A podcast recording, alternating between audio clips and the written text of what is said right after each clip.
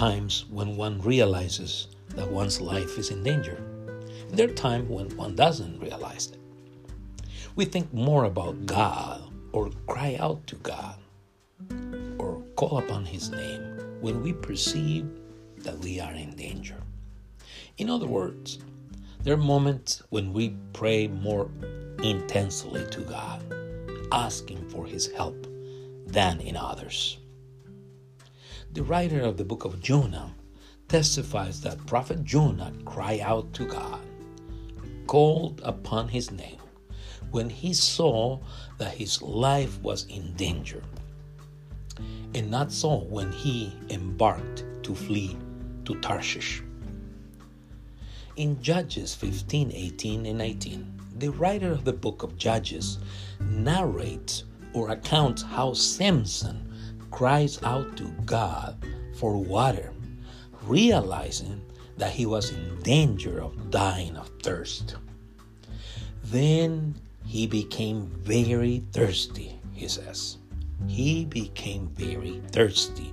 So he cried out to the Lord and said, You have given me this great deliverance by the hand of your servant, and now shall I die of thirst and fall into the hand of the uncircumcised? So God split in hollow place that is in Lehi, and water came out, and he drank, and his spirit returned, and he revived. I'm going to repeat this. So God split the hollow place that is in Lehi, and water came out, and he drank, and his spirit returned, and he revived. Therefore, he called its name En Hakkore, which is in Lehi to this day. Let me remind you that Jonah wanted to sleep when he was trying to flee to Tarshish. He wanted to sleep while he was trying to flee to Tarshish from the Lord's presence. And he wanted to survive.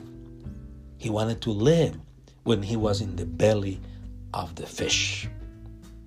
He did not want to pray to God while he was on the boat bound for Tarshish, but he wanted to do it while in the belly of the fish.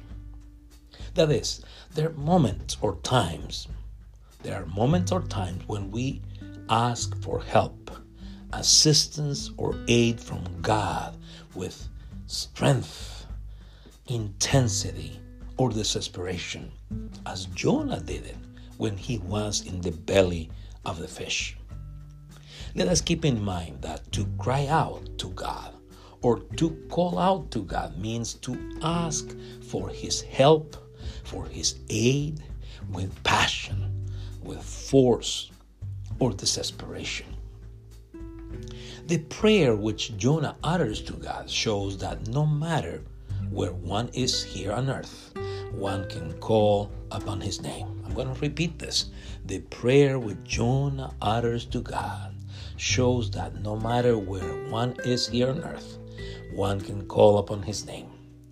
The Holy Scriptures teaches that people have prayed to God in a variety of places, such as deserts, the sea, mountains, while on the road, palaces, the temple, synagogues, houses, prisons, caves, and obviously from the belly of a fish or in the deep sea. This is Jonah chapter 2, verses 1 through 7, and this is the New King James Version. Then Jonah prayed to the Lord his God from the fish belly, and he said, I cry out to the Lord because of my affliction, and he answered me.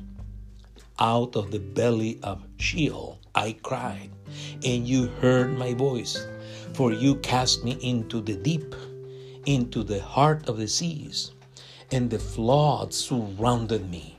All your billows and your waves pass over me. Then I said, I have been cast out of your sight, yet I will look again toward your holy temple. Now, this is the New Living Translation of the same passage. Then Jonah prayed to the Lord his God from inside the fish. He said, I cry out to the Lord in my great trouble, and he answered me. I called to you from the land of the dead. The Lord, you heard me. You threw me into the ocean depth, and I sank down to the heart of the sea. The mighty waters engulfed me. I was buried beneath your wild and stormy waves. Then I said, O Lord, you have driven me from your presence. Yet I will look once more towards your holy temple. I sank beneath the waves, the waters closed over me. Seaweed wrapped itself around my head. I sank down to the very roots of the mountains. I was imprisoned in the earth, whose gate locked shut forever. But you, O Lord, my God, snatched me from the jaws of death. As my life was slipping away, I remember the Lord, and my earnest prayer went out to you in your holy temple. Unlike the other prophetic books, Jonah places more emphasis on the relationship between God, the eternal God of Israel, and Jonah, the messenger, than on the relationship of the message proclaimed by Jonah with the Ninevites. Jonah was a contemporary of Jeroboam II, king of Israel, who ministered after the time of Elisha and just before the time of Amos and Hosea. God commissioned Jonah to go to Nineveh to preach to them during a time of economic and military prosperity in Israel under King Jeroboam II, although under the growing threat from the Assyrian Empire. Nineveh was the capital of the Assyrian Empire. They were enemies of the kingdom of Israel and Judah. The Assyrians were famous for their cruelty toward their captives. Graphic accounts of cruel treatment of captives have been found in the ancient Assyrian records. However, God was compassionate towards the Ninevites, that he commissioned Jonah to call them to repentance so that he would stop his judgment on them.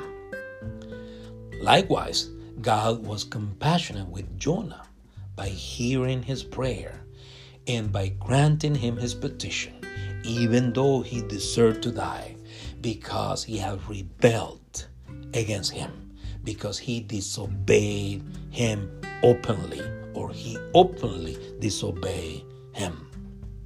Now, what does God illustrate about himself through this narrative?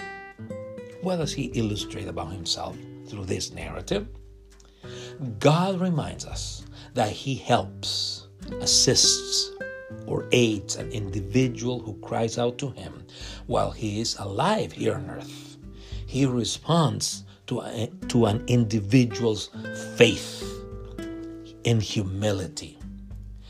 God responds to a man or a woman who does not see him physically, but believes that he is real, that he exists, that he is close enough to help him or to aid him or her. God reminds us that He doesn't hold a grudge against an open or disobedient, rebellious individual. Throughout the Holy Scriptures, God has made Himself known as a forgiving and a merciful God. That He sent His Son Christ Jesus to earth precisely because of that because of his forgiving and merciful nature.